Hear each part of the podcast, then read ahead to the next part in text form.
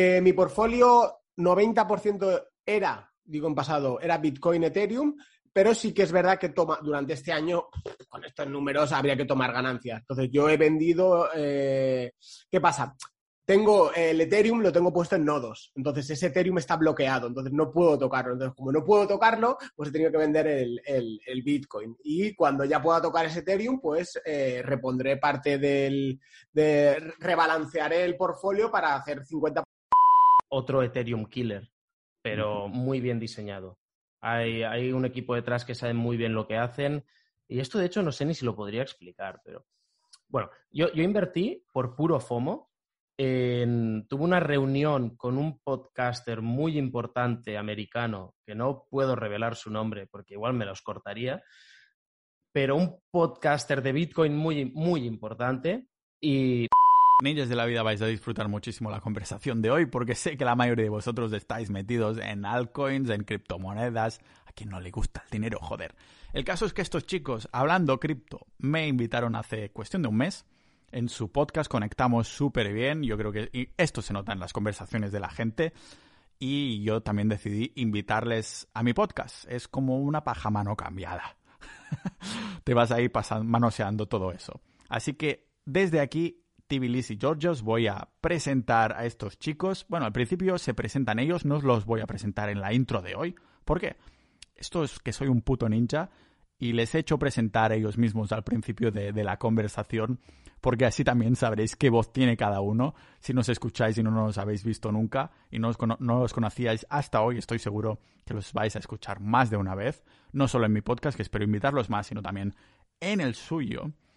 Lógicamente también tengo que hacer un agradecimiento muy especial y muy rápido, porque este podcast se mantiene objetivo, independiente y libre de patrocinadores. Ya no acepto más patrocinadores gracias a los miembros de Sociedad.ninja.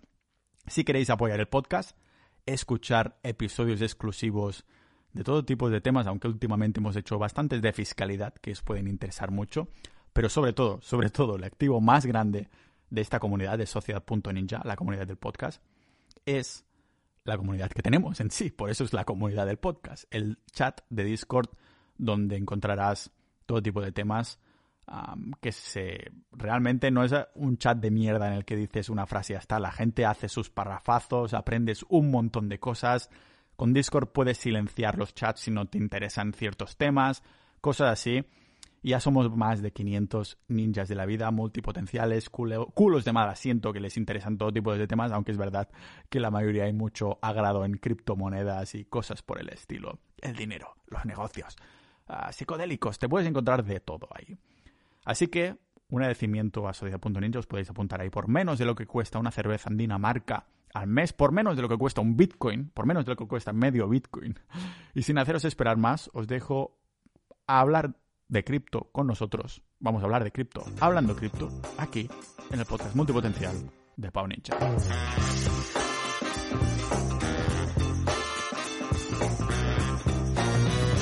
Muy bien, señores, pues tenía ya ganas de volver a hablar con, con vosotros porque me invitasteis, que no sé quién nos, nos citó en Twitter y al final por cosas del destino terminamos ahí ah, teniendo una buena conversación en, vuestra, en vuestro podcast, hablando cripto, que creo que no voy a ser muy original y va a ser este más o menos el título de- del episodio. Am, para los que no hayan escuchado vuestro, a vuestro podcast, el episodio en el que estábamos ahí juntos de cháchara hablando de mil y una cosas aparte de, de Bitcoin y poco más y os metí el, el, el, el FOMO de pools, hex y estas cosas que ahora os preguntaré de esto. Am, y si hacéis una presentación de estas de ascensor vosotros mismos, empezando por, am, no sé, a lo mejor Oscar mismo que te tengo aquí abajo. Ah, Vale. Venga, a ver qué. Pues nada, eh, primero de todo, gracias por la invitación, Pau. Eh, decir que tenemos un muy buen rollo, es decir, eh, hemos congeniado muy bien lo- los tres, se nota, se nota en el ambiente y lo veréis en este podcast. Yo soy Oscar Tapi, venimos de, de Hablando Cripto, es un podcast en, en español de criptomonedas que básicamente es una conversación entre dos amigos que hablan de criptomonedas que llevamos mucho tiempo en el mercado y lo intentamos hacer de la manera más amena o coloquial para, para que se entienda todo el mundo. Luego, claro, a veces hacemos algún tecnicismo, pero se intenta matizar. Y bueno, llevamos, yo llevo cinco o seis años en el mundo de las criptomonedas, tenemos canal de YouTube, eh, web de noticias, eh, y personalmente me dedico desde hace casi un año 100% al, al mundo de las criptomonedas. Y, bueno, siendo un placer estar por aquí. Y ahora cedo el turno a, a Cristian, que estará por aquí. Perfecto, un placer saludaros. Mm, igual que dice Oscar, primero de todo, muchísimas gracias, Pau, eh, por darnos la oportunidad de estar, de estar hoy en tu casa. Es un placer que nos invites y que nos abras las puertas de, tu podcast y un saludo a toda la gente, a tus fieles seguidores, a tus peregrinos que tienen muy buen gusto escuchándote. Básicamente es difícil complementar más lo que ha dicho Oscar. Venimos de un podcast que intentamos llevar las finanzas a un lenguaje de calle, un lenguaje sencillo, que se entienda, con, ejemplos, con sinónimos, con mm, anécdotas. Y, bien, como bien ha dicho, somos criptoemprendedores también. Eh, yo empecé por, otro, por otra vertiente, yo empecé por lo que es el SEO, por la programación. Fuimos creando un par de, diarios de criptomonedas, luego canales de YouTube, eh, y, demás, ya derivados, marketing cripto, ya derivados de, de, eso, ¿no? Y en este pitch de ascensor tan rápido, creo que ya hemos llegado al, al piso en el que se abren las puertas y estás tú ya. Exactamente, exactamente. Coño, qué bien, metido eso, ¿no? se lo ha pensado mientras estabas tú hablando un poco y como ha dicho, ah, está mencionando mi podcast. Entonces, bueno, esto ya le diré, lo enlazaré. ¿Qué me queda? Em, entonces, ¿hubo FOMO en vuestra comunidad cuando mencioné ahí el tema de Pulse, Hex y todo? Porque la mía, bueno, eso explotó explotó totalmente. y claro, yo creo que Gon fue la persona más citada de, ese Discord ah, y que yo le tenía que abrir el WhatsApp como una vez a la semana y decir, oye, acuérdate que hay un montón de mensajes para ti ahí.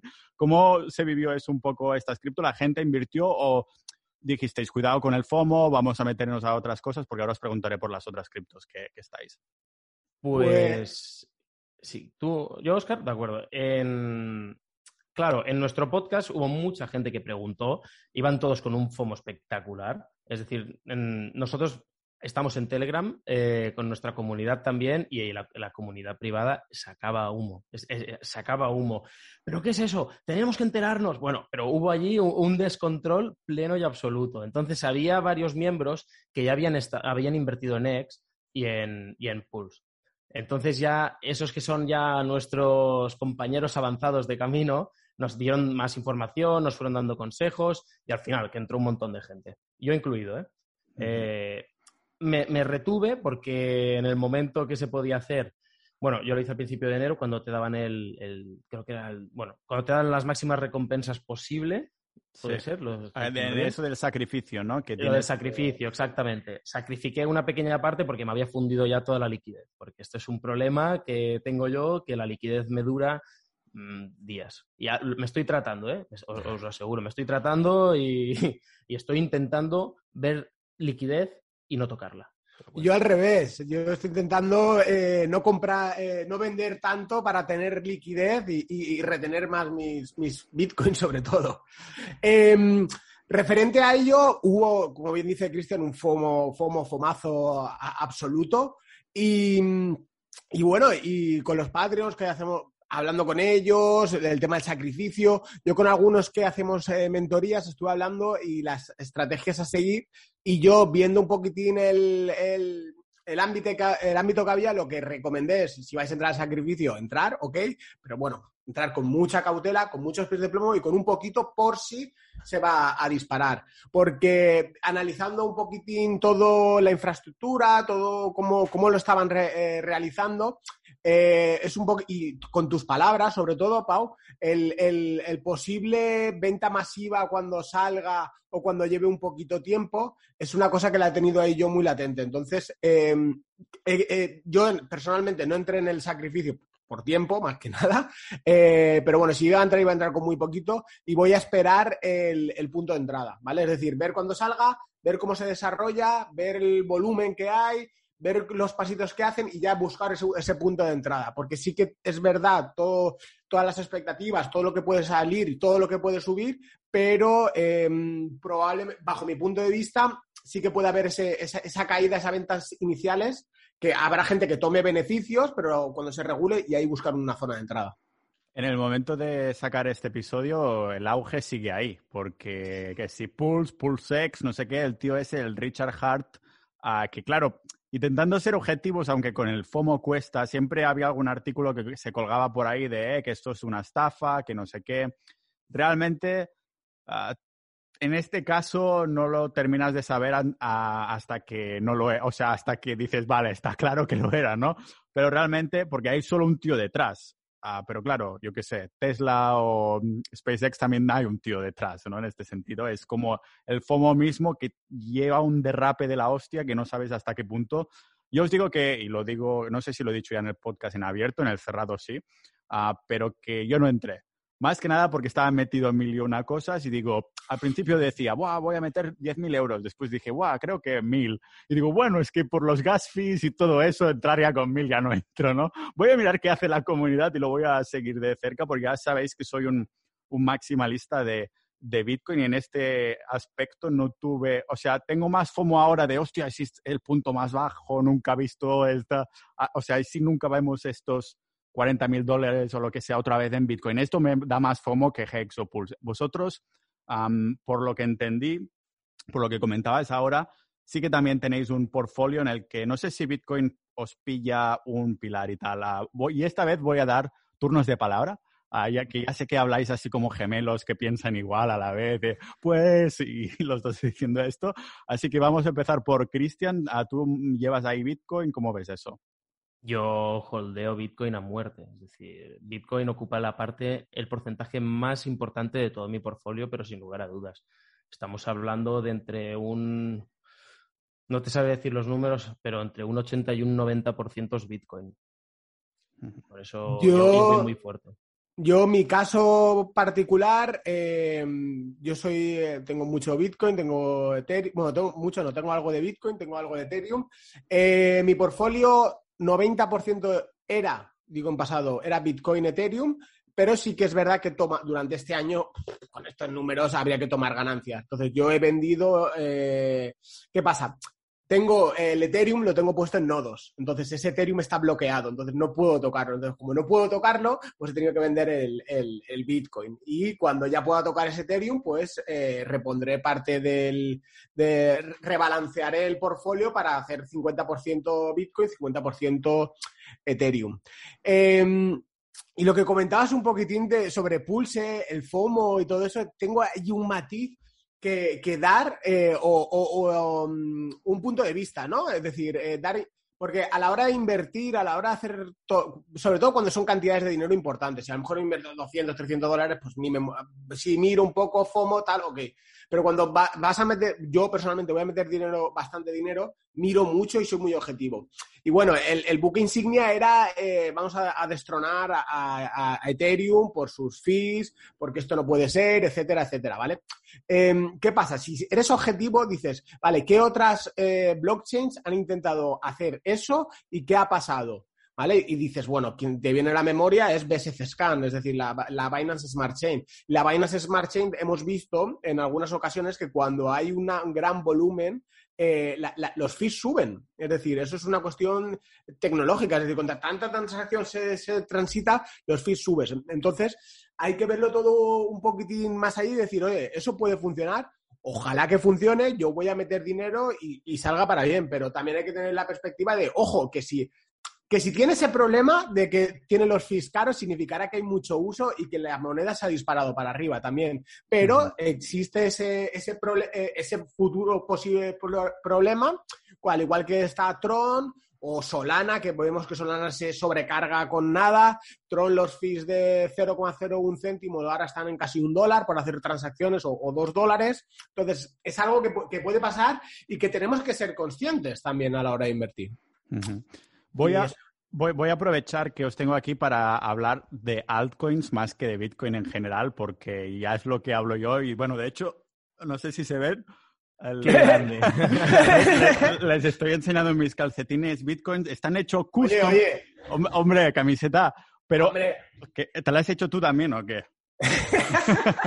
Ahí planchando con las cosas estas para hacer camisetas. No, estas, uh, porque quería venderlos, pero al final de momento no son con lana de merino, son todos resistentes y tal, están hechos custom.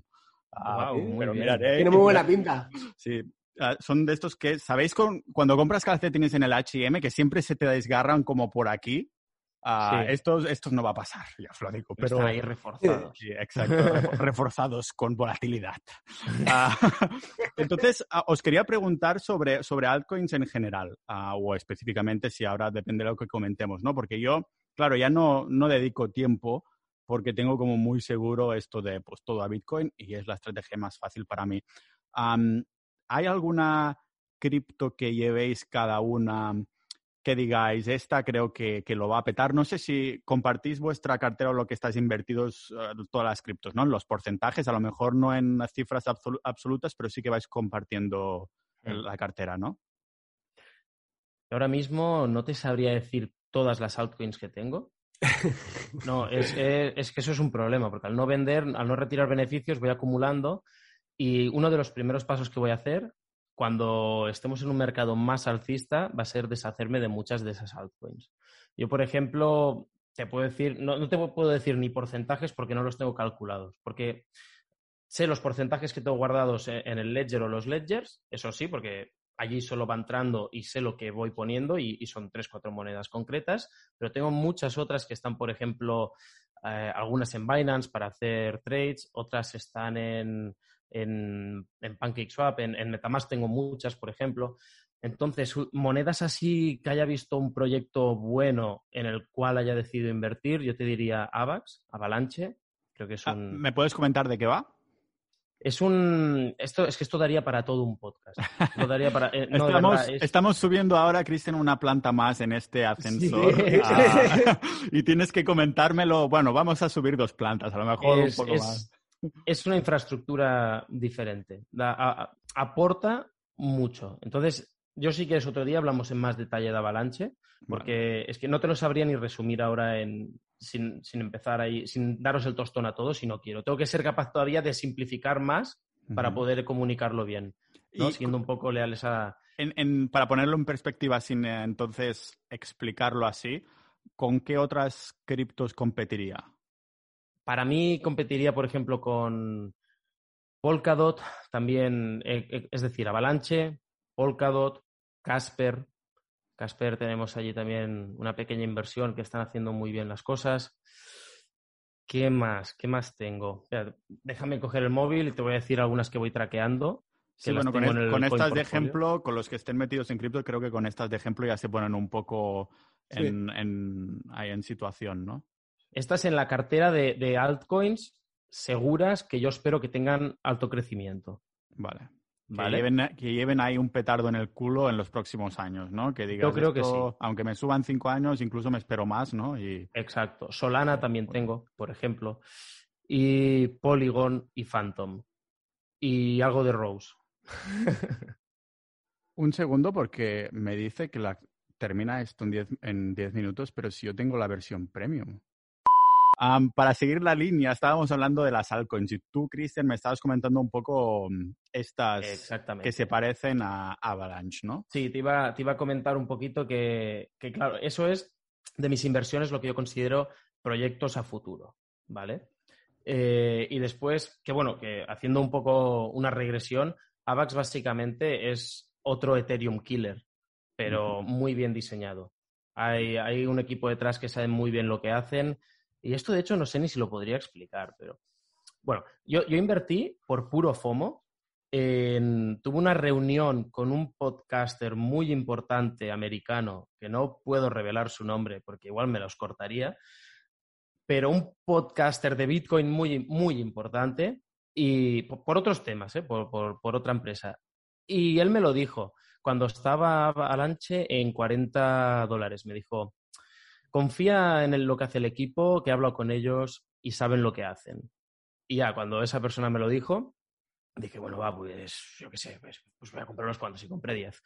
y bueno, me, genial. No he vendido ninguno porque tengo fe que eso va a subir. Al final, pues te da más escalabilidad, te da, te da más velocidad en las transacciones. Es un proof of stake ya directamente, no, no está haciendo una progresión como en el caso de Ethereum. Puede validar en 3.000, 4.000 transacciones por segundo.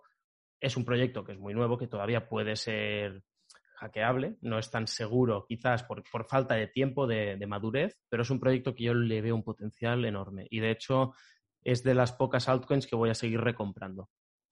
Simplemente eso. Y ahora en mi capital de riesgo, de, para mí las criptos ya no son tan de riesgo, pero hay algunas que sí, son algunos juegos play to earn, que allí sí que es pura especulación y eso es el salvaje oeste. Eso ya es campilla. Sálvese quien pueda y, y compra y vende, compra y vende, ¿sabes? Comenta rápidamente lo que son los juegos estos de Play to Earn. esto, esto no es un podcast de cripto, es un podcast de todo que nos encantan las criptos, ¿sabes? Claro, perdona, disculpa, que si he hablado con muchos tecnicismos, disculpadme. ¿eh? No, ya, ya en la intro, el del Pau del futuro, estoy segurísimo que ya habré dicho que si la gente que nos escucha es porque ya sabe algo de criptos. Pero de todos modos, ah, como esto sí que es cripto, pero es otra variante, ¿no? Digamos. Por ah, supuesto. rápidamente sobre lo que... Muy rápidamente. Hacemos un pitch de ascensor de Burkaliza, ¿de acuerdo? Eh, básicamente los Cosplay to Earn es un juego en el cual tú compras un NFT o varios NFTs, un non-fungible token, un personaje que está dentro de una cadena de bloques, y con ese personaje puedes jugar dentro del juego. Al jugar dentro del juego, en la mayoría de estos juegos se premia el tiempo que tú pasas jugando dentro del juego con un token que tiene un valor. Por lo tanto, tú haces una inversión inicial, vas jugando ese juego y te va devolviendo dinero. Y ese retorno lo puedes ir vendiendo y, conseguir. Hay algunos juegos que te han dado un retorno en un mes, ya has tenido el retorno de la inversión. Otros que tardas un año, otros que depende de las estrategias que sigas. Y de estos están saliendo cada día muchísimos. Y le llaman play to earn, juega para ganar. Básicamente que por jugar te pagan, ¿no? Es decir, tú inviertes para poder jugar y te pagan. Así sería la, versión eh, de barrio, ¿no? De la mía. Y, claro, si salen tantos cada día, como sacas la morralla para saber la especulación buena? Claro, ahí viene ya cada, la estrategia de cada uno, ¿no? De analizar el proyecto, de ver el tokenomics, ver cómo van a distribuir los tokens, en qué porcentaje, ver cómo está trabajando sobre todo la empresa. Por ejemplo, yo soy una empresa que va vendiendo su token, va regalando mucho su token, a mí ya no me gusta, porque cuando algo no te, no te ha costado a ti valor, es muy fácil desprenderte de eso. Si hacen airdrops constantemente, es decir, van regalando monedas, pero, pero a cascoporro, que ha habido muchos proyectos así, a mí ya me hace desconfiar. A mí ya me gustan, por ejemplo, esas empresas, porque al final estos play to earn, estos tokens son empresas, hay una empresa detrás. Y me, gusta que, quieran a su token, que, que, haya mucho presupuesto para marketing, pero que no quieran pagar con su token, que prefieran pagar en dólares. Por ejemplo, eso a mí ya me da muchísima seguridad, porque saben que ese token va a subir mucho más y que si lo van, van haciendo cambios, trueques, va a perder valor. Entonces, ¡pum! Consejo, consejo importante. Hay mucho humo, ¿no? También en estos juegos. Muchísimo. Ha habido ah. varios rug pulls ya de estos que, son una estafa, que nada más salir empiezan a acumular liquidez y boom, los, los desarrolladores ¿Qué es un rug pull, Cristian? ¿Perdón? ¿Qué es un rug pull para el que no lo sepa? Un rug pull es cuando en un proyecto empiezan a aportar liquidez, liquidez, liquidez y llegado un momento no pueden retirar nada porque los desarrolladores se han llevado absolutamente todo el dinero que había de la gente. Una estafa en toda la regla. Supongo que de aquí viene el nombre, ¿no? Porque como rack en inglés es tipo mm, el mantel, que eso que hace es que lo sacas de golpe y se quedan los platos encima de la mesa como truco de magia, pues es lo que han hecho, pero con en vez de un mantel es, su dinero. Bueno, es tu dinero. Sí. Y el, el tuyo y el de muchísimos inversores. Uno que pasó, que ¿conocías la serie El Juego del Calamar? No. Pero me yo, yo, no la he visto. Es, eh, bueno, está en Netflix se ve y hicieron un juego sobre eh, Calamar Squid o algo así. y ese fue un ejemplo. Y muchísima gente se quedó atrapada allí. Muchísimo. Sacaron un juego sobre eso y les dijeron, pues el juego de calamar, como va, a ir muriendo, y, encima lo hicieron público. Es decir, habéis perdido el juego, me llevo todo el dinero. Fue un poco poético, hasta incluso. V de vendetta, tío. Se llevaron 3 millones de dólares, creo, algo de eso, una, barbaridad, ¿sabes? Encima, ¿sabes? nada. tú, Oscar, estáis, porque entiendo que aunque tengáis cuentas conjuntas, a nivel individual lleváis como. No, no es que el podcast estéis ahí los dos que vais de la mano invirtiendo exactamente lo mismo, ¿no? ¿Cómo funciona esto? Porque tú, Oscar, eh, ¿seguís una estrategia similar a la de Cristian o qué? Tenemos... Eh...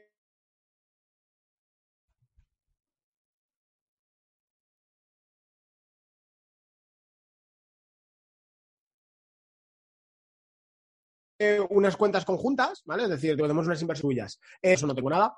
Em, como cuentas conjuntas, uy, como cuentas conjuntas que, tengamos que son inversiones buenas a largo plazo, tenemos eh, Casper. Casper es un proyecto que nos encanta, nos gusta mucho y a, largo plazo va a dar muchas alegrías. Eh, zona de entrada, nosotros entramos en 6 céntimos, por si os, para que os guiéis un poquitín, ahora está en torno a 10, por ahí más o menos. Em, ¿Qué más tenemos así que? Bueno, uno que nos gusta, que es un poco eh, una inversión de...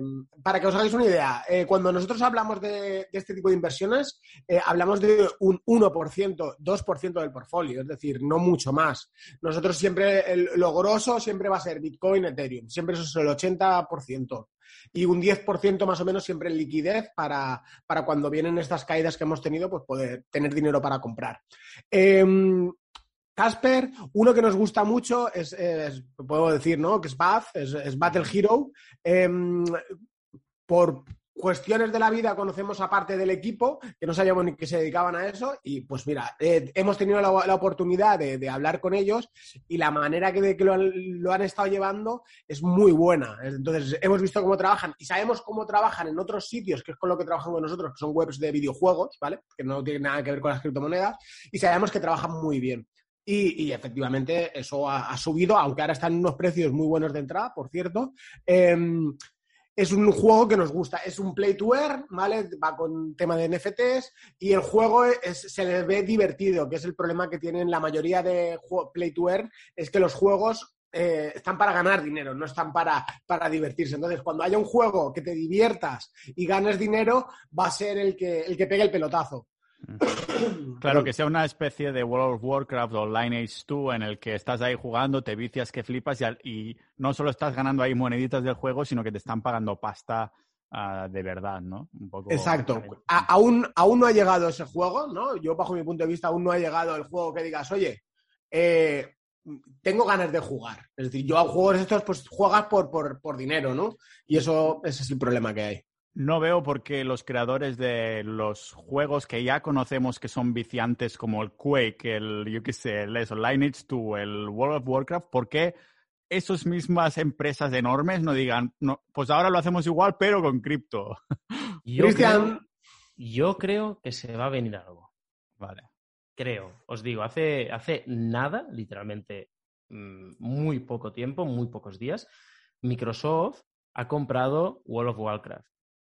No sé yo si se van a, si simplemente van a adquirir el juego y la licencia y van a seguir como hasta ahora, o es que plantean hacer el metaverso dentro de World of Warcraft.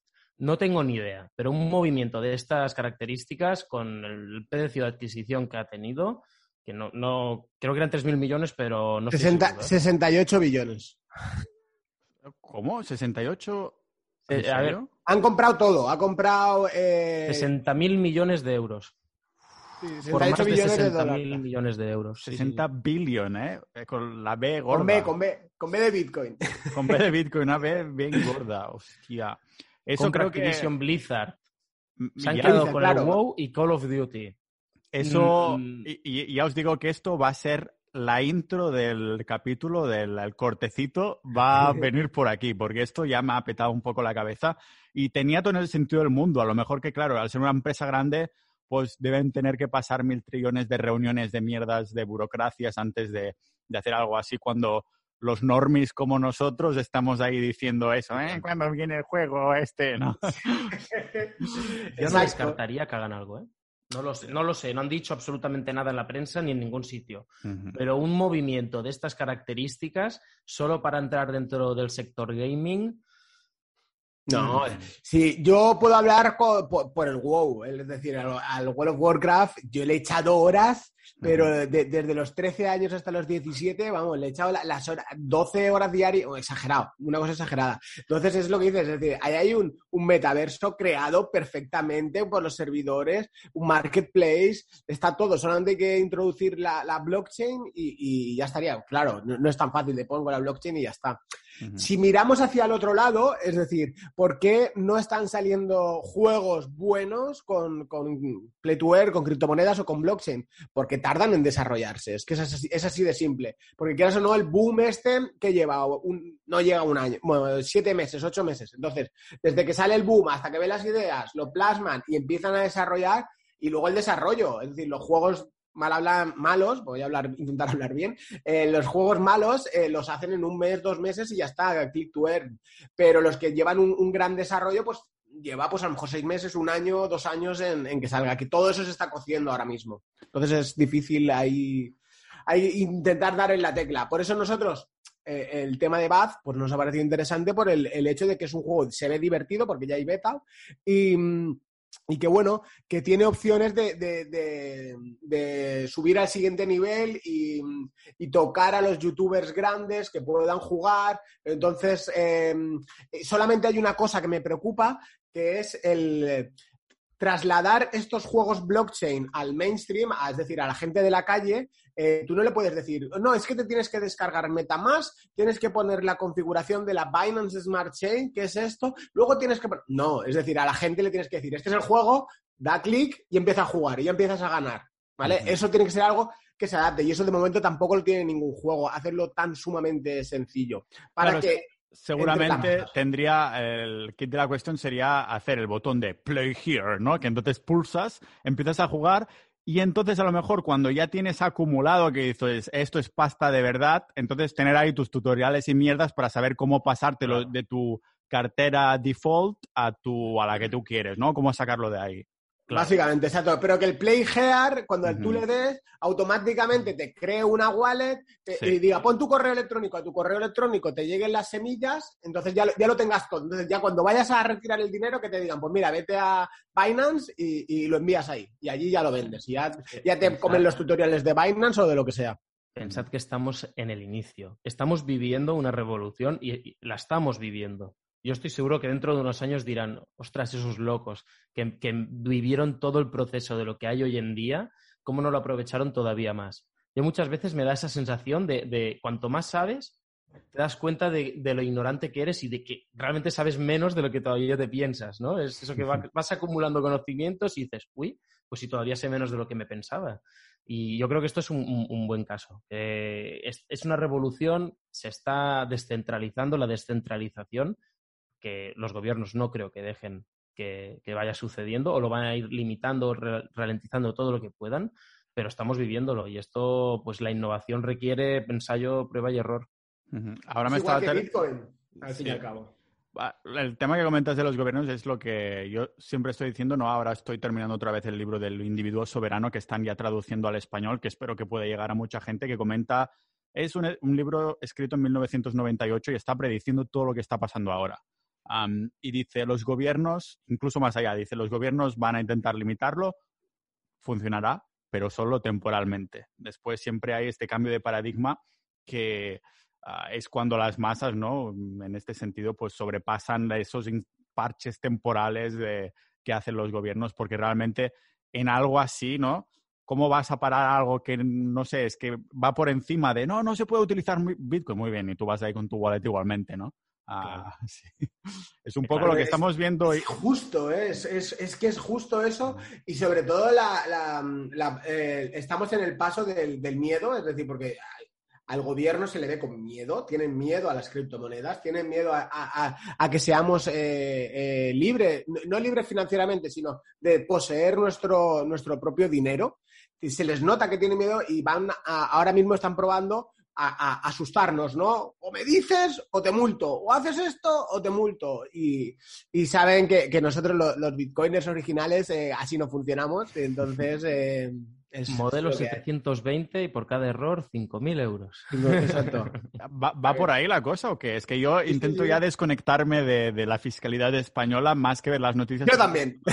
Hacéis bien, sí, sí, no. Es, es, es bueno, es para empezar, que está recurrido, que Europa ya ha dicho que, es de carácter sancionador y que es desproporcionado absolutamente el modelo 720, eh, que básicamente dice que tienes que declarar, a ver, yo tampoco soy fiscal y es un tema que desconozco muchísimo y lo delego al 100%, pero delegado al 100%.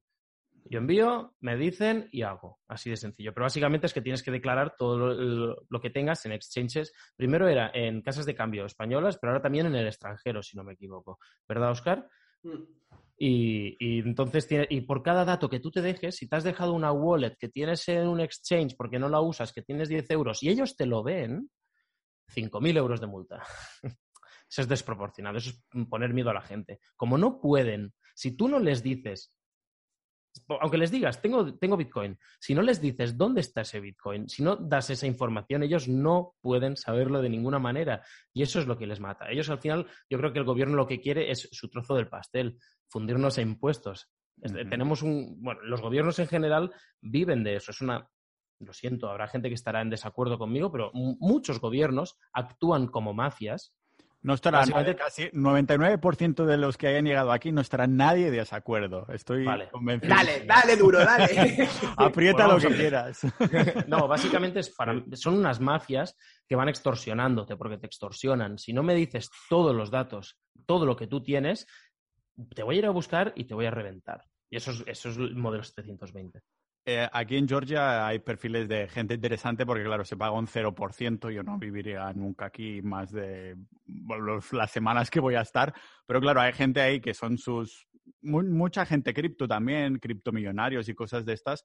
Y me han comentado cada, historia que saben de, de, inspectores de Hacienda y cosas así. No lo voy a comentar públicamente, pero unos casos de inspectores bien extorsionando bien a las empresas y a cambio de de dinero por debajo de la mesa y cosas de estas que es flipante. Dices, eso es la hipocresía pura. Ah, ¿Y cómo va? E, es ya una cosa cultural, no puedes hacer un cambio así, ¿sabes? Es, es realmente cultural y no, no veo que vaya, que vaya para bien. Por esto, thank God por las criptomonedas que hay la opción de comprar y vender de forma anónima, incluso estando en España o sitios así donde cada vez son más totalitarios, que de alguna manera puedas hacer ahí tus, tus cosas, ¿no? montártelo como tú quieras al fin y al cabo. Si quieres ponerlo todo ahí encima de la mesa y decir esto es lo que tengo, pues adelante, es tu derecho. Del mismo modo que tienes tu derecho de decir por qué se llaman impuestos por un motivo, ¿no? Si no, se llamarían pues voluntarios, ¿no? Como se dicen. no sé, de alguna manera, no sé si ese es el motivo por el que fuisteis de viaje a, a Dubái o que para mirar la fiscalidad del 0%. Eh, porque, por cierto, ah, pregunto, ¿fue ahí donde os conocisteis en persona? No. Nos conocimos tres ¿Dos semanas, dos o tres semanas antes de ir a Dubái. Vale, para, para, para, confirmar que el otro no era un pakistaní. vale, muy bien, para confirmar que no era un catfishing de estos, vale. Que no era un señor mayor que, nos iba a hacer hacer cosas, ¿no? vale, vale. No, fue, aleatoriamente, era, fue unas vacaciones y nos, nos fuimos a conocernos, pero sin saber que íbamos a ir a Dubái, porque lo de Dubái fue. ¿Quieres que lo explique yo, Oscar? Lo explico así brevemente. Básicamente fue que, bueno, nuestro podcast lo, patrocina Waves, lo empezó a patrocinar de hecho en diciembre, creo, y quisieron hacer un evento, eh, Crypto Revolution, un, gran evento, el último gran evento de criptomonedas del año. Y nos, nos invitaron a ir de speakers. Y dijimos, ostras, es una muy buena oportunidad, pues para, para, ir allí, conocer más, más, gente del ambiente cripto, para dar a conocer el podcast y fuimos. Pero esto fue una llamada un martes, un miércoles, oye, que el lunes os venís a Dubai. Ah, vale, ¿sabes? Y, y, nada, entonces, pues fuimos y nada más llegar se canceló el evento. Hostias. Sí. ¿Os lo habíais ensayado en plan así con Zoom? Que... No, no, no, nada. Nosotros sabes que somos improvisación 100% siempre nos mantenemos fieles a nuestra línea editorial de no preparárnoslo. Y, nada, nos, plantamos en Dubai 6 de la mañana, sin hotel todavía, la gente de las oficinas durmiendo, sin evento. Un show, fue un show. Pero bueno, al final, al final fueron una, estuvimos cuatro días ahí, fueron nos pagaron el viaje, eh, fueron, pagaron el hotel, fueron unas, pequeñas vacaciones y estuvimos trabajando. La, la, joder, eh, voy a moderar mi lenguaje. El problema fue al, al volver eh, que nos trajimos el COVID. Primero eh, di yo positivo, el día 24 de diciembre di positivo en el aeropuerto y luego al día siguiente, el día de Navidad, le dejé su regalo a Cristian con, con su antígeno positivo para él también. Un espectáculo. Sí, lo, bueno es que nos hicimos la PCR allí y nos salió negativo. Si no, nos quedamos todas las navidades allí encerrados. ya ves. Sí, sí. Eh, del canto de un duro que no pasamos año nuevo allí los dos juntitos de la mano, ¿eh? Sí. por eso, de, ahí las navidades no deben ser como las de aquí, ¿no? Supongo. O sea, bueno, aparte de... calurosas. Vale, eso iba a decir, pero no sé si se celebran por temas de religión ahí o algo, no sé. Realmente eh, yo iba con muchos prejuicios pensando que sería bastante radical y en absoluto. De hecho, incluso había algún motivo navideño, poco, porque 25 grados, mm, un árbol de Navidad igual no pega, pero sí que había detalles ya navideños. y la gente de allí bastante abierta, sí. Algún, eh, algún cagané por ahí, ¿no? La figurita. me hubiera gustado, ¿eh? Me hubiera gustado verlo, me hubiera hecho una foto. sí, es. Supongo que ya es la combinación está perfecta entre lo occidental y lo, no sé, un poco así, porque claro, hay...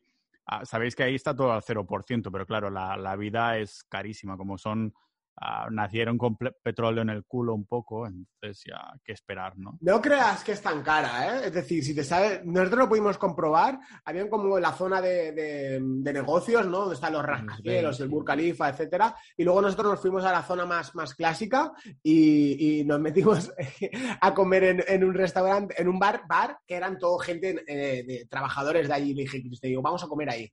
Entramos, digo, para comer, tal, sí, sentaros, tal comemos, si en un sitio comías por 15 euros, ah, comida y bebida, eh, ahí comimos los dos por 4 euros, más o menos. 4 euros y comida y bebida los dos. Entonces hay zonas más baratas.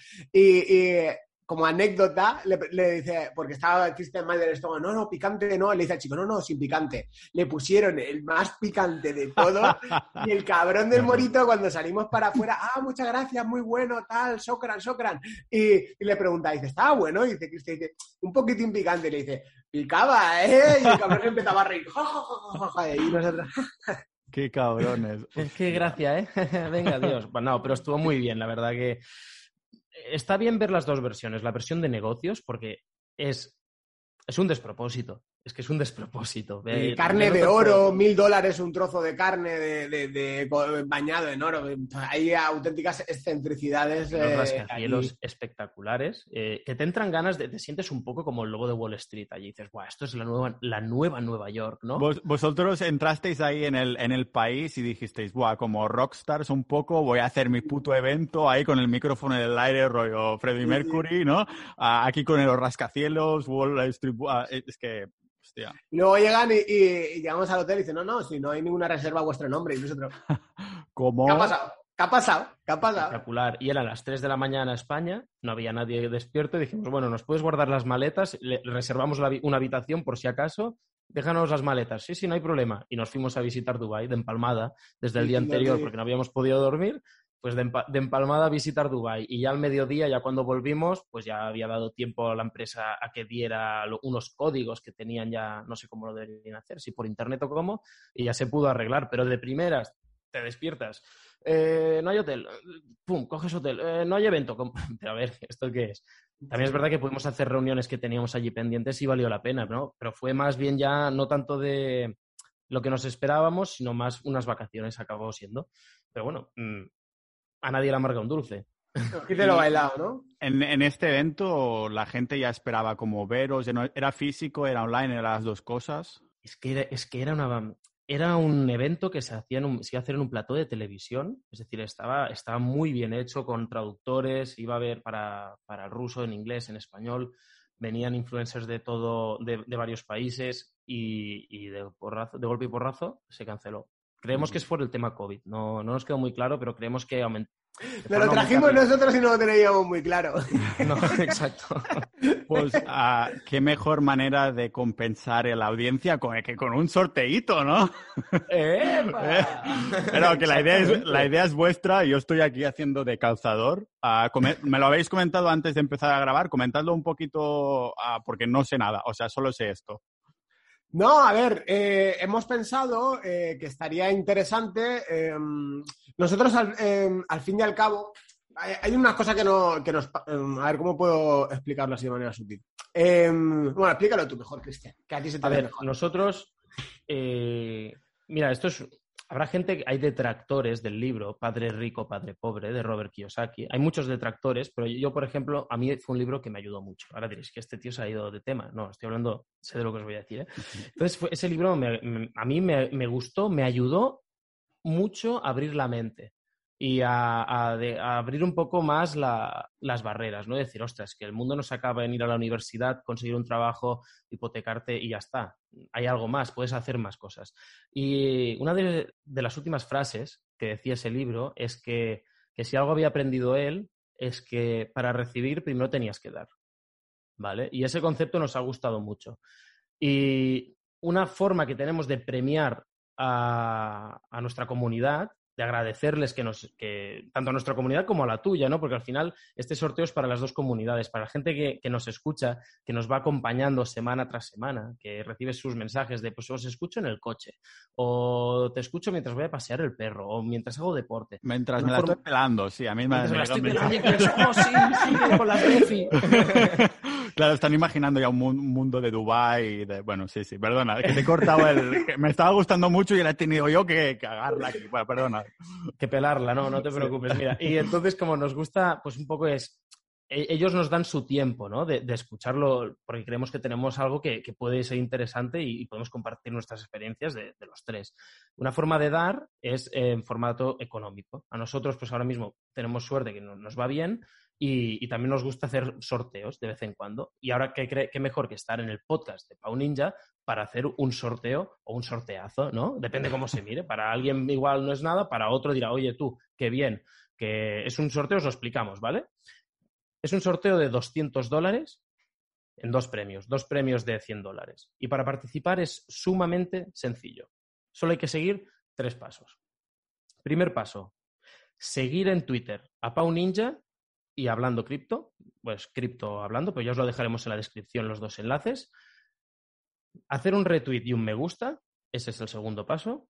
Y tercer paso, mencionar a dos amigos.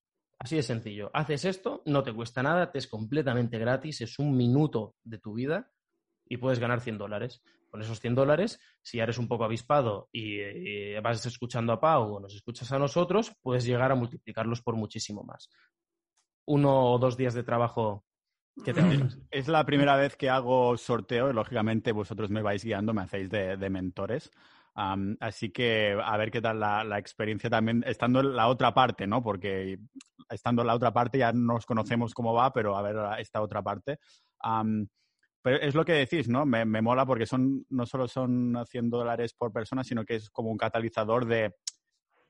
te incito a que lo pongas en cripto porque así 100 vas a tener mucho más en el futuro. De, Bueno, es que se pagará en cripto.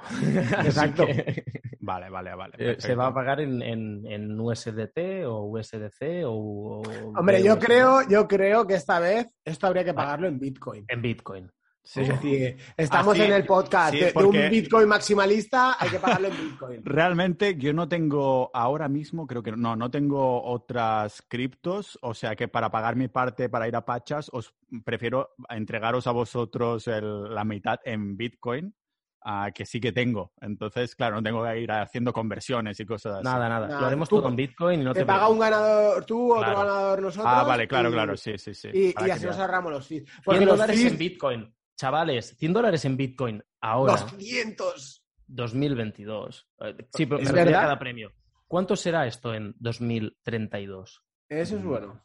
Buena pregunta. Sería bueno decirle, holdealos, no toques nada y dentro de 10 años danos las gracias. Claro, tendría que ir con una promesa de, mira, te los paso. Con, un bloqueo o algo de eso. un smart contract. Hostia, o, no, les damos las palabras, las, la semilla, menos la última. La última programamos un correo para dentro de 10 años enviarse. Hostia, una, una semilla por año, ya, dentro de 25 años, y, y en el último, en el último año nos lo pensamos, hostia, es que ahora hay un millón, no sé si, no sé si, mira mi palabra, o algo así. Pues es buena idea, ¿eh? Sí. Son salen así rápidas, pero son buenas. pero bueno, A ver. como también estamos alegando también a esa, a la responsabilidad, a la independencia, a la libertad, así que vamos a confiar, ¿no? En, en la persona de que va a, a hacer lo, lo correcto para ese dinero. ¿Y qué os parece si damos dos semanas para, para participar? Es decir, más o menos hasta el, yo qué sé, un día sin neutro, el 5, sábado 5 de febrero, por ejemplo, ¿qué os parece? Sí, que unos fecha 10 límite. días más o menos. Vale. Perfecto. Sábado 5 lo anunciamos en Twitter. Los dos ganadores. Vale. Vale, se anuncian por Twitter, luego nos tienen que mandar un mensaje a- con, con su billetera de, de Bitcoin, verificamos que es el ganador, porque hay muchos espabilados que se hacen pasar y eh, hemos ¿Sí? visto mil- Sí, sí, sí. Se crean una cuenta muy parecida, cambian una O por un cero y te escriben, no, soy el ganador. No, y si no, puta, com- sí. como lo- tenemos un software para hacerlo que nos va a dar el nombre de la cuenta de Twitter, Una vez esté, esté todo comprobado, lo, lo contactaremos nosotros. Va a ser mejor así. Ya lo Claro, pero contactaremos se, anu- nosotros. se anuncia en Twitter, los Exacto, dos se ganadores anuncia. son tal y tal. O sea, Exactamente. ya, ya habéis hecho muchos sorteos entrando un poco en vuestra Uno. vuestro proyecto. Uno. Uno y ahora estamos Dos, haciendo ¿no? el segundo. Este es el segundo. El segundo Sí. que ya ha acabado ya, sí, ahora Sí, sí. hem- hemos en total dos. Y el último acabó, pues, para cuando salga este podcast ayer. Y, y nada, sorteamos, vamos haciendo sorteos así. También dijimos a- entre los que nos siguen en nuestra comunidad que monetizamos el canal de YouTube y dijimos, mirad lo de YouTube para, para vosotros. Entonces, cuando allí se hace una bolsa y vamos haciendo sorteos. Entonces, Claro. es otra opción. La- esa es la idea. Esa es la idea. Sí. Entonces, puede Muy ser que algún día digamos, mira, lo que se haya generado este mes o estos dos meses de YouTube, lo vamos a invertir en la moneda que digáis y a ver cómo va, ¿no? Y si aumenta, pues más que se podrá sortear. Es un poco la idea de Ujú. dar y recibir. Claro, a- nosotros en nuestras comunidades tenemos una, en cada comunidad como una hucha común. Ah, no puedo explicar mucho porque hay, es como una zona gris que, bueno, solo los de dentro lo entenderán, pero hay como una hucha común. En una hay como, creo que casi 4.000 euros comunes que utilizamos para, o sea que no es poco, porque este grupo sí que lleva más años, el de capitalistas. En el de sociedad ya está creciendo más, ¿no? Ahí es precisamente por eso de la gente, de que da, recibe, hace ciertas acciones, reciben dinero. Es un poquito una economía interna, ¿no? Que estamos, Uh. estamos ahí ah, con eso. Vosotros, ahora mismo, entrando en la vertiente más emprendedora, estáis, os consideráis emprendedores que estáis 100% invertidos en... ah, tú, Oscar, sí que me has comentado el tema de que estás desde hace, que has dicho, un año y pico en tema de cripto 100%, que entiendo que entra todo, ¿no? Tanto la inversión como consultorías, como la comunidad, como el proyecto de Hablando Cripto. ¿Qué parte estás tú, Cristian, también? ¿Estás 100% ahí? ¿Os lo podéis combinar bien con vuestra vida? ¿Cómo, cómo es vivir hablando cripto? Yo te voy a. Te quiero hacer una pregunta antes. ¿Qué es ser emprendedor? Para saber responderte. Es, ah, era, es una pre- era una pregunta retórica, ¿no? Porque al cabo, porque al final es, es lo que digo yo, yo. Si digo que me siento un Boeing 737, no me convierte en un Boeing 737, ¿no? Claro. Ah, Eh, Es decir, es que eh, yo aquí, yo soy muy exigente, ¿vale? Y conmigo mismo con el primero. Eh, creo que me ejerzo, a la persona que más presión le llego a ejercer y le he llegado a ejercer nunca es a mí mismo. Entonces, a- hay veces que me sale un poco el síndrome del impostor. ¿no? Este síndrome de que crees que no eres suficientemente bueno. Aunque mires a los lados y veas que, que el producto que tú tienes es mucho mejor que el de la competencia, por ejemplo, ¿eh? para haciendo una analogía. Em, entonces, si se entiende un emprendedor como una persona que emprende y crea negocios del estilo que sean, eh, que pueden ser innovadores o no, yo creo que sí que lo soy. Aunque me cueste, eh, te, te creo que cuesta, cuando te cuesta decir la frase, ¿eh? Te cuesta Sí, decir, sí, me soy cuesta emprendedor". mucho. Dímelo, Cristian, dímelo. Venga, preparados. Soy emprendedor. repítelo, repítelo. No, mira, es que eh, ha sido un camino de, de- de hormiguita.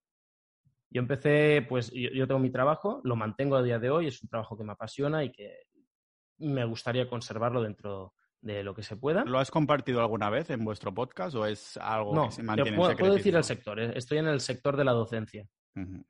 vale. entonces es un tipo de satisfacción diferente al económico, diferente al familiar, pero es una satisfacción eh, que el alumnado que tengo, por ejemplo, sepa de criptomonedas, por ejemplo, ¿no? Pues son pequeñas cosas, mis pequeños granitos de arena.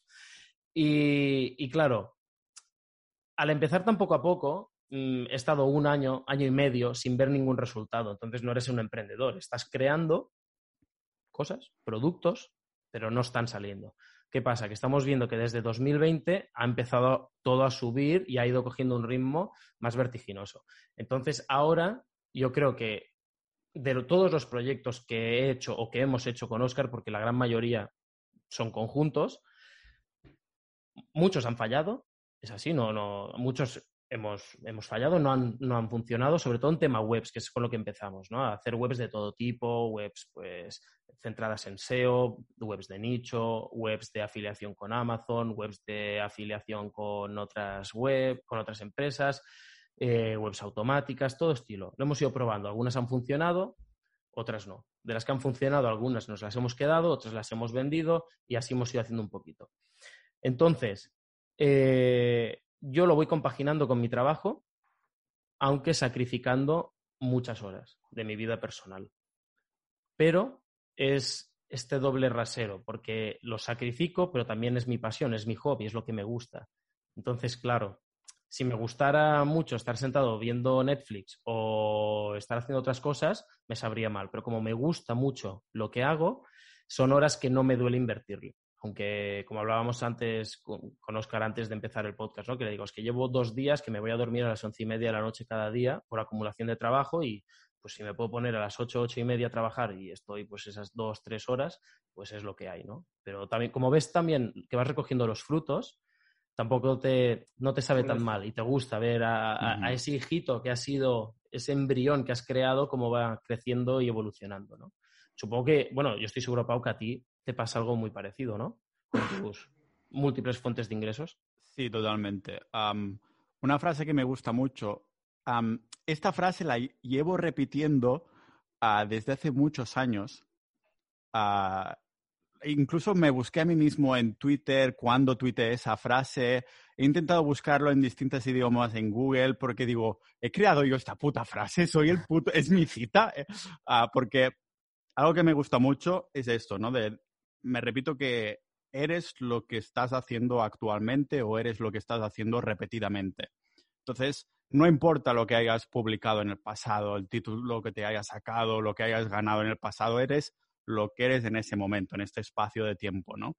Ah, lo que estás haciendo de forma repetida. Si miras Netflix de forma repetida, pues eres una patata de sofá, ¿no? Si estás invirtiendo o emprendiendo proyectos durante semanas actualmente, ah, eres un puto emprendedor de cripto, como te quieras llamar, ¿no? Pero es, es lo que dices tú, de hay que, lo estás viviendo, ¿no? Te mola y entonces simplemente no, no dejas de hacerlo, el tiempo te pasa súper rápido y claro que de alguna manera se solapa con otras cosas de tu vida que a lo mejor también son importantes, como es tiempo ah, personal, yo que sé, con tu pareja, familia, de debería irme a acostar más pronto, pero es que, mm, hostia, se me ha pasado el tiempo, ¿no? Y, y cuesta a veces encontrar este balance, aunque me llamen extremista por invertirlo todo en Bitcoin o por comer carne, lo que sea. Ya digo, soy extremista solo en las cosas que merecen ser extremistas, ah, pero en estas no, ¿no? y sí que te tienes que, que poner serio contigo mismo algunas veces y decir, hostia, si cuando trabajaba por cuenta ajena entraba a las 8 y salía a las 8, me lo invento, ¿por qué ahora no puedo hacer algo así? Pero es que es eso, te mola tanto que te pasa el tiempo volando, ¿no? Sobre todo a mí me pasa con tema de cosas del podcast, de la comunidad, de cosas, de cosas por el estilo, sí.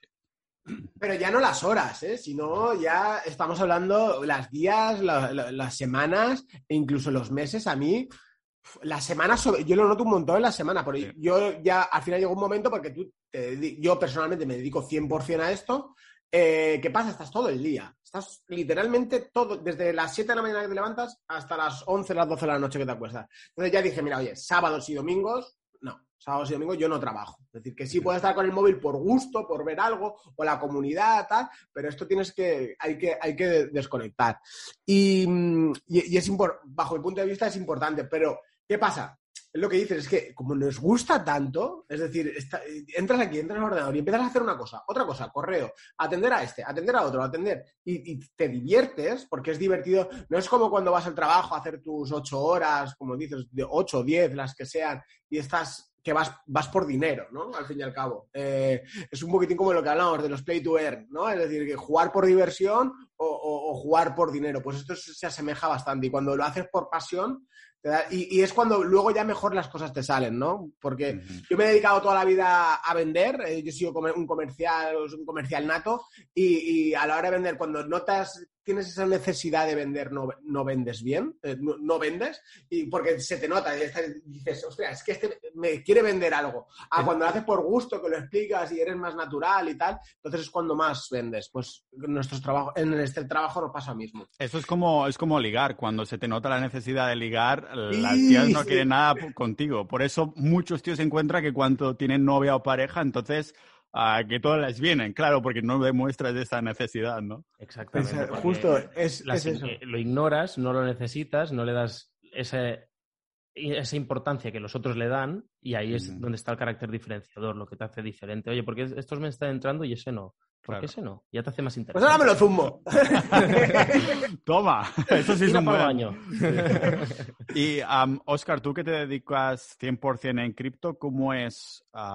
¿Cuáles son las cosas que haces durante un día en cuanto a trabajo? Entonces, porque cuando dices en tema cripto, ¿qué parte dedicas a mover tu portfolio? ¿Qué parte dedicas a leer artículos sobre criptos que puedes encontrar interesantes, a consultorías, a la comunidad, al podcast, cosas así? A ver, si quieres te explico un poquitín el día a día, ¿vale? Eh, yo ahora, bueno, yo he hecho, tú ahora me conoces así más, más delgadito, pero he hecho un cambio de peso muy radical. Em, he adelgazado muchos kilos y ahora lo que me, he reservado también por las mañanas, que ahora lo hago sin teléfono, por cierto, Cristian, no te lo había dicho, voy al gimnasio, voy a las 8, 7 y media, 8, voy al gimnasio, estoy dos horas ahí, dos horas y a las 10 vengo. Me ducho, me hago un café y ya me bajo a, la oficina a trabajar. Eh, realmente, que yo me dedique 100% a las criptos es como podría decir un trabajador que tiene una empresa, me dedico 100% a los euros. No, eh, tenemos empresas que están relacionadas con, las criptomonedas. Entonces, eh, sí, la parte de invertir es una parte que, ha sido muy rentable, pero sigue siendo una parte de, mi negocio, ¿no? o de nuestro negocio.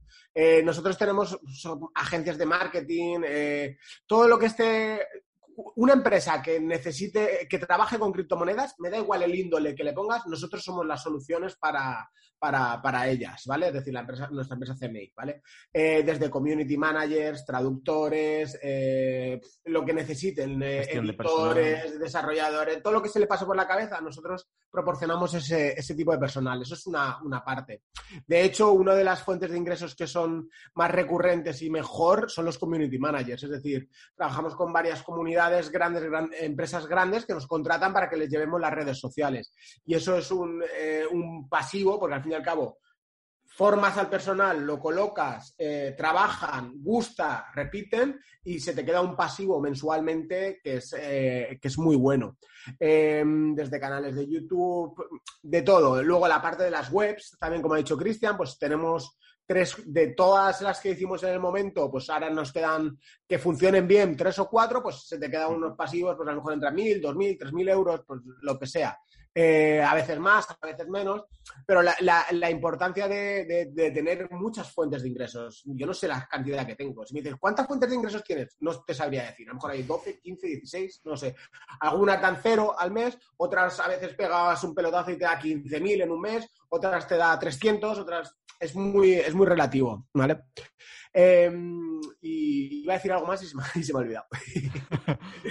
bueno, un poco como te administrabas el día después, o ah, sea, cuando, bajas a la oficina, entonces te... Yo es que me lío a charrar y, no paro. Bueno, te bajas a la oficina, te metes en el correo electrónico y, yo estoy acostumbrado a todo el personal que me envíe todo por correo, porque por correo no se pierde nada. y, a contestar correos y yo soy prácticamente el que tiene que resolver los problemas. Es decir, ¿me pasa esto? Vale, haz esto. O hay que pagar y hacer los pagos, ¿vale? La contabilidad, hacer todos los pagos, hacer todas las facturas, hacer tus correspondientes impuestos, hacerlo todo, ¿vale? Y estás, pues, también tengo el canal de YouTube. Eh, hay poquitos subs, no son 10, 10.000, 11.000, 12.000, no sé. Eh, si me apetece, es la, la, parte buena, es decir, no hay una necesidad de crear un vídeo, que tengo que hacer esto para esto, no. Pues hoy me apetece hablar de, uno me ha comentado que esta empresa son unos estafadores y están estafando gente, y digo, pues vamos a darle un poquitín de cera a estos. Eh, hoy te apetece hacer un, porque yo también me dedico también a los bienes raíces, tengo casas, las alquilo, pues hoy, eh, de hecho, hoy he grabado un vídeo que es los seguros de impago de alquiler que no tiene nada que ver con las criptomonedas, pues vamos a, vamos a explicar que es un seguro de impago. Eh, y luego, pues al mediodía subir a comer con, la familia. Em, y comer y bajar otra vez y seguir trabajando, seguir trabajando hasta que se hace las 6, las 7, dependiendo del volumen de trabajo que haya, o, incluso las 5. O, hay veces que mi mujer, ahora por, suerte, pues mira, está embarazada, no puede ir a por el chiquillo. Oye, Oscar, ves a por el chiquillo. Pues vamos a voy yo al colegio a recogerlo te da la libertad porque al fin y al cabo yo desde el teléfono puedo trabajar, ya no te digo desde el portátil, sino desde el mismo teléfono puedo trabajar y si tengo que ir a llevar al chiquillo al colegio, pues voy al chiquillo al colegio, voy contestando mails o conduciendo, no, evidentemente. Ah, vale, te iba a pillar, que te iba a pillar por ahí, te iba a extorsionar como un inspector. deja, deja, deja, no me hables de, eso, que eso, mira, un poco hasta rojo. Eh, y, bueno, es, eso, es el día a día. Y, le dedicas el tiempo que quieres y, te adaptas a las necesidades, ¿no? Más o menos. No hay una estructura en sí, sino con todo un poquito y siempre buscando un hueco para ir innovando o ir dándole la, vuelta de tuerca. Y no, yo, eh, bueno, yo más nosotros, tenemos buen olfato para, para los negocios, es decir, cuando hay algo que se le ve mucho potencial sabemos dar el paso atrás, verlo y, explotarlo. Y eh, cosas que nos gustan hacer muchos es crear, crear valor, crear negocios de, la nada, levantarlos y cuando empiezan a generar dinero, lo que hacemos para que se convierta en un pasivo, ponemos a alguien a, gestionarlo. ponemos a alguien que lo gestione, que cobre bien, que gane su dinero para que lo gestione bien y eso se queda en un pasivo totalmente. Y nosotros lo que es eh, efectuar pagos solamente y te generan unos beneficios por haber creado ese valor pero que no siempre nos ha, ido tan bien. Es decir, también nos hemos comido ah, buenos pufos. Esa, esa, es, es, lo que quería decir. Ahora, todo esto a que, a que suena muy bonito. Decir, hostia, eh, está, está de maravilla. Pero claro, hay que contar los cuatro, ahora llevo un año así, pero cuentan los cuatro o cinco años de antes, que yo tenía mi trabajo a jornada completa, tenía, estaba viviendo en Alemania, tenía mi segundo trabajo que se llama Mini Job, no sé si a alguno le sonará, que es un segundo trabajo de que haces 10 horas semanales.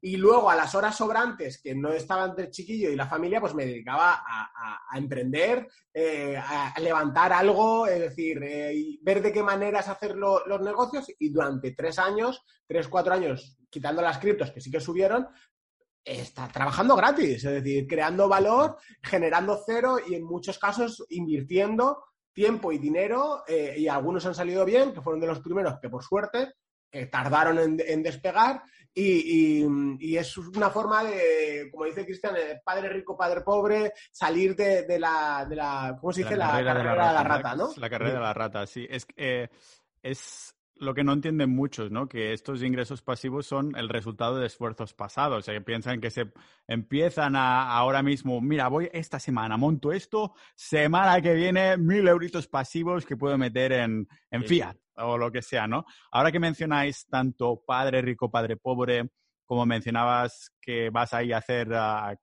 trabajando sin conducir, sino mirando el móvil y tal, a, a buscar la familia, ¿a los dos sois padres? Sí. ¿Cómo le vais a enseñar a vuestros hijos a tema criptos? ¿Qué le vais a decir o cuál sería la primera lección? No sé si ahora ya son suficientemente mayores para entender algo así, pero cuando llegue el momento estoy 100% seguro que ya lo habéis pensado esto ah, o que ya lo habéis dicho en vuestro podcast. ¿Cómo vais a inculcar X valores, yo estoy pensando en Bitcoin ¿eh? cuando digo esto, no sé, ¿cómo le vais a enseñar a especular? Ah, ¿Cómo le vais a enseñar un poco lo que es Bitcoin, lo que son las, las criptos o, mm, sí, cómo lo planteáis? Yo en mi caso, mi hijo ahora mismo tiene un año y medio, entonces todavía, todavía es muy pronto y voy a necesitar mucho de la ayuda de mi mujer para que me limite porque como no me limite, eh, el niño en unos años estará en el patio diciendo, mira, yo tengo un pedazo de bocadillo que flipas, te lo cambio por el tuyo y parte del suyo y os doy la mitad del mío, ¿sabes? Que empieza a negociar. Pero no, no, la, la idea es, bueno, hay muchas formas de hacerlo. Una que considero que es muy buena es que le empieces a dar un algo y ese algo decirle, mira, tienes la opción de guardarlo, ir acumulando, un, haciendo un ahorro y que puedas comprarte lo que quieras, o invertirlo.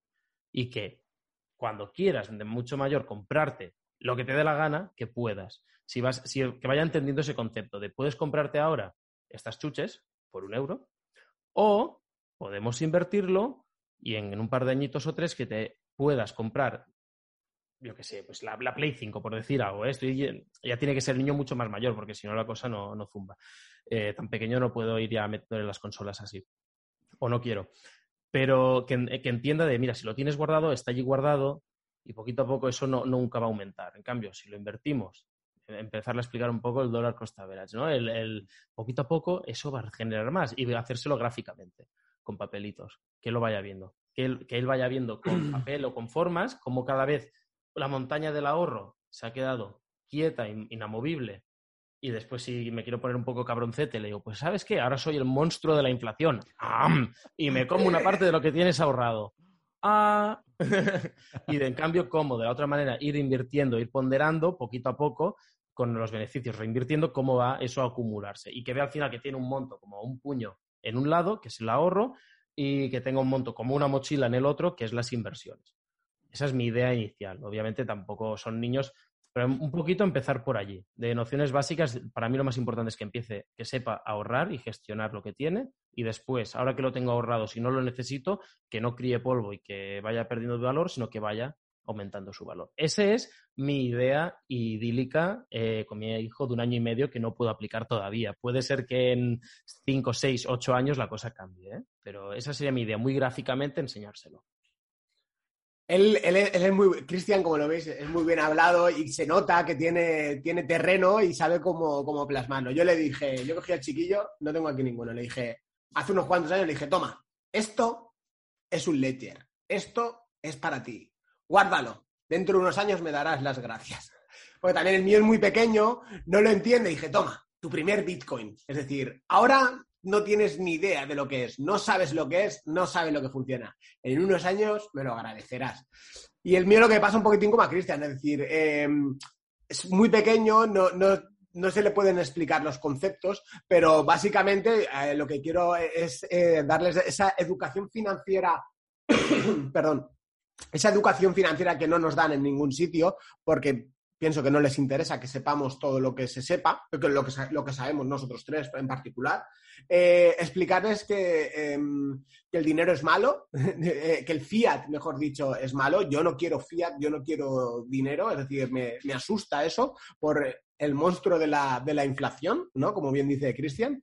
Y, de hecho tengo un poco de dinero guardado y, es que me peleo con mi mujer por eso, porque no quiero tener dinero. Es decir, yo prefiero tener eh, un trozo de, oro o, Bitcoin eh, o cualquier criptomoneda eh, a, pesar, a tener eso. Y bueno, al fin y al cabo es inculcarle estos valores de, invertir, de ahorrar también y, o, de ahorrar invirtiendo, ¿no? Al fin y al cabo, es decir, un dólar, un dólar cost average, pero desde, desde pequeñitos. Es decir, eh, la generación nueva que viene, que no sé cómo se llaman, ¿no? Los, la generación táctil, creo que se le dice, ¿no?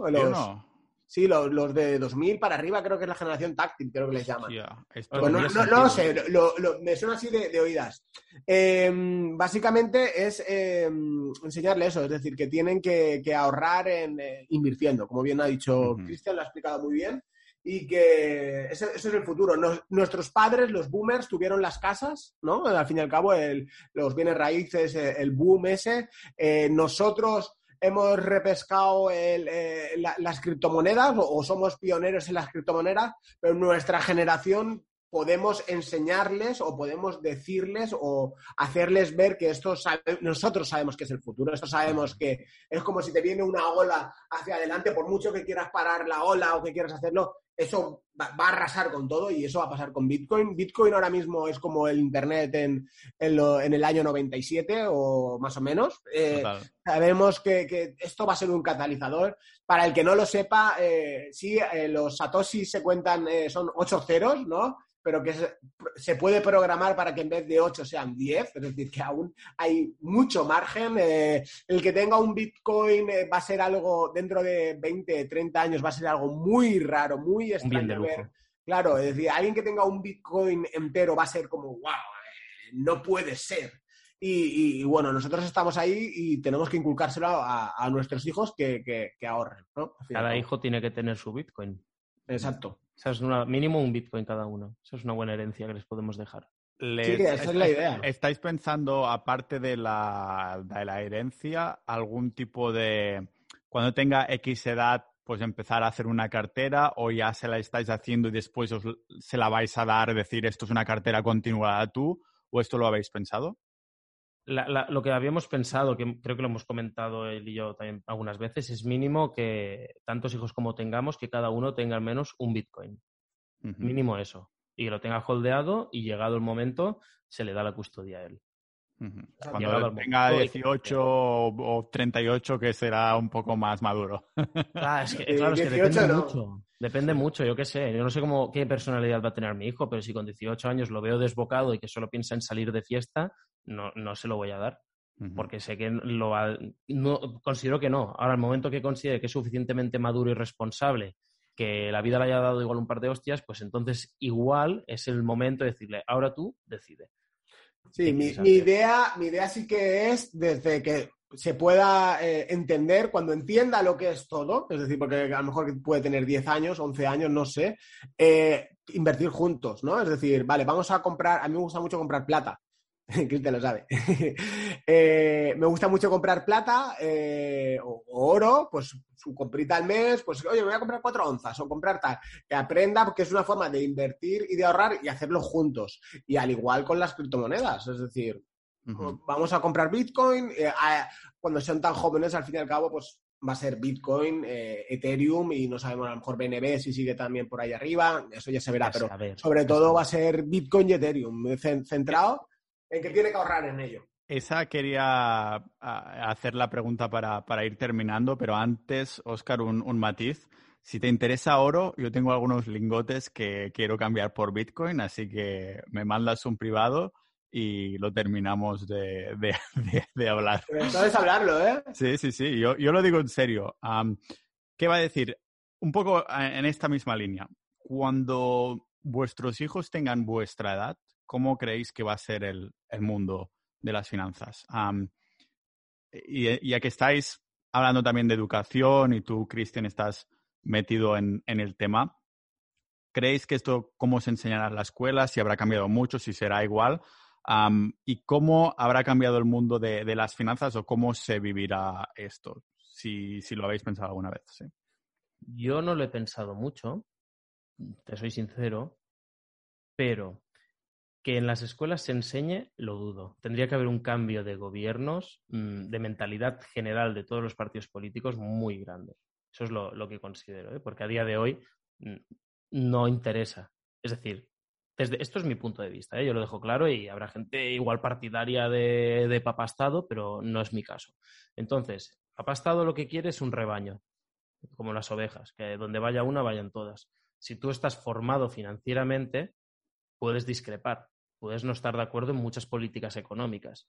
Pues para evitar eso, ¿qué hacen? Desde la educación, que recibimos todos, obligatoria, no enseñar a cómo, a cómo invertir, no enseñar a cómo ahorrar, cómo defenderte de la inflación. Estos son conceptos que, no se hablan. No sé, yo al menos no los estudié y no hace tanto que, que abandoné el instituto. Es decir, sí que hace ya unos años, pero para mí es como si ha pasado muy rápido y no ha cambiado en ese aspecto. Entonces, no, no, no se enseña como se debería enseñar directamente, prácticamente no se enseña.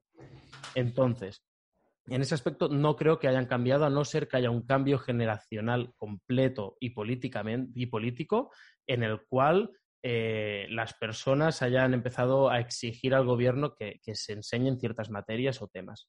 No lo sé. Lo veo difícil y más viendo cómo estamos yendo últimamente en general, lo complicado. Y después, respecto a las finanzas, yo creo que hay un concepto aquí que es las, las DeFi, ¿no? Las finanzas descentralizadas, que van a ir, van a ir cogiendo su, su gran espacio. Si vamos viendo los bancos, lo que eran, en lo que se están convirtiendo, lo estáis lo podéis, estoy seguro que vayáis por la calle que vayáis, veréis oficinas cerradas. Cada día hay más oficinas cerradas. Eh, si quieres retirar efectivo, solo puedes ir ciertos días de cierta hora a otra hora. Eh, casi todo, los banqueros te van a pedir que lo hagas ya mediante la app, mediante la web, mediante el cajero. cada vez se está digitalizando más. Entonces, cada vez también pienso que habrá gente que, abandonará el modelo, el modelo actual y se irá a las finanzas descentralizadas y a lo que puedan ir evolucionando. El, último, uno de los últimos podcasts que hemos, que hemos hecho nosotros, por ejemplo, hablamos con un, señor, una persona que, que, es profesor de criptomonedas en una academia y se dedica exclusivamente a esto y hablamos de finanzas descentralizadas. Y allí, básicamente, e, él, nos ilustró, porque al final sí que teníamos conocimientos, pero no hasta ese nivel de que ya hay las, están las DeFi, las finanzas descentralizadas 1.0, ¿vale? Las 2.0, pues ya están saliendo las 3.0 y cada una va, es una evolución que va corrigiendo errores de las pasadas. Por lo tanto, podemos, no sé, dentro de cuando, dentro de 30 años, por ejemplo, no sé en qué punto estaremos. Como os he dicho. Un poco de miedo, ¿no? Eh, el, monstruo que se, que se, está creando. Y, bueno, podemos hacer un parón. Podemos hacer un parón ahora, vemos el, teléfono que tenemos en la mano, la cámara, y, y, piensa hace 30 años. Es decir, cuando nosotros teníamos dos, tres años o es decir, pensar que tendríamos en una mano un teléfono que podemos hacer una videollamada o, esta simple videollamada. Hay, más tecnología en este teléfono que la que se usó para mandar el hombre a la luna. Imagina. Exactamente. Eh, exacto, es decir, entonces dentro de lo que haya dentro de 30 años va a ser una locura. Y el tema de las DeFi, eh, de, las DeFi, va a ir por ahí. Es decir, el, ya no pedir un préstamo, sino el comprar una casa, sino te van a decir, oye, yo quiero comprar una casa, ya no vas a necesitar un notario, no vas a necesitar nada. Es decir, eh, vale, la casa, vamos a hacer el smart contract. Vale, son 100.000 euros. Vale, pues de estos 100.000 euros, en el momento que se depositen en esta billetera, esta vivienda pasa a nombre mío. Pero un, 15% va a ir para el Estado directamente. Ya directamente esos bitcoins o esos Ethereum se, irán para allá automáticamente. No, pero va, a ir todo por, esa índole y, el tema de la tokenización también.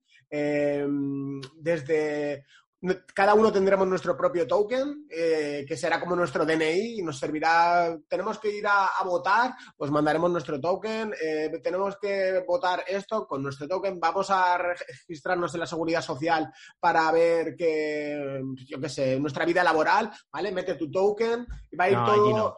En la seguridad social van a seguir con un programa hecho de hace 20 o 30 años atrás. Con... Manda tu cómo lo ves, un SMS. Pues yo personalmente sí que pienso que va a ir, hacia allí todo orientado, pero em, es decir, tiene que haber un cambio. Los, dinosaurios, ¿no? Como se dicen, eh, los Warren Buffett, los, que están antes de los boomers, tiene que desaparecer todo, eh, irse, descansar, jubilarse, vamos a decir, jubilarse. Eh, y, las nuevas generaciones que vayan entrando eh, dar pie a todo eso. Pero ya ahí entra el punto de hasta cuánto les interesa y hasta cuánto van a dejar y hasta cuánto la, ola o el tsunami que viene les va a arrasar y no les va a quedar otra que, adaptarlo y adaptarse a ello. ¿Y, tú, Pau, qué opinas? he hecho algún episodio sobre el colapso del imperio ah, romano el paralelismo ¿no? de esa inflación en ese momento. Igual que ahora pues todo es digital, se iba sacando esa inflación, pues lo notabas en los precios. Ahí lo que hacían era el clipping de monedas, ¿no? que sacaban un trocito de las monedas para, para hacer más monedas y estas cosas. Lo que veo es que el colapso del imperio romano por culpa de, de su sistema financiero tomó mucho tiempo, mucho, mucho tiempo. Estamos hablando de más, de 100 años, decenas y decenas y decenas, ¿no?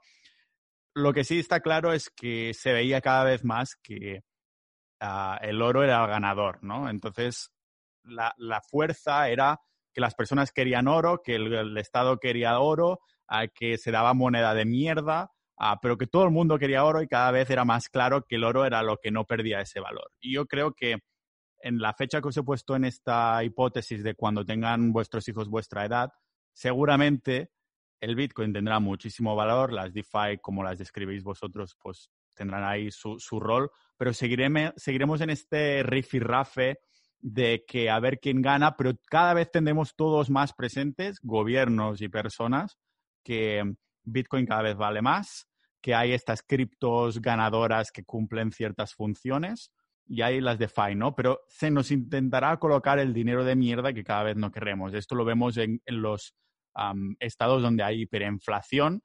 que se intenta colar ese dinero de mierda, aunque todo el mundo quiere usar dólares o Bitcoin, ¿no?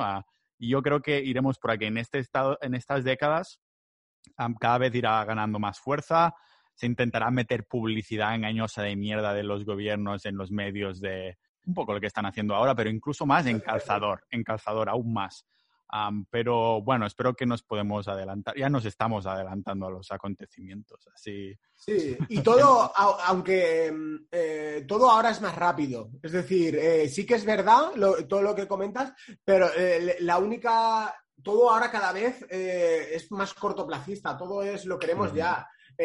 cuando compremos por Amazon, vamos a hacer el, clic, clic, clic y vamos a tener el dron aterrizando en, nuestra casa. Y, pienso que el, colapso tan, tan, tan esperado, ¿no? Por, por, por, algunos de nosotros, porque sabemos que esto se va mierda. Es decir, esto, mm. perdón, ya lo he dicho. perdón. Eh, sabemos que esto no es sostenible, ni sistema de pensiones, ni, la impresión descontrolada de dinero que hay. Y, antes o después va, a explotar. Y yo cada vez pienso que va a ser cada vez más antes que, después. Y ahí es cuando parece que no, pero el, Bitcoin va a tomar un, rol importante en, todo esto. Y el, Salvador ha dado el primer paso a, abrir ese camino a, otros países a empezar a hacerlo. Ahora Tonga también, el país este de las ballenas, donde las ballenas van a aparejarse, están pasando una ley que justo han tenido un desastre natural, que un volcán les ha reventado la, mayoría de la población, pero están pasando también para utilizar Bitcoin como El Salvador. Toma ya.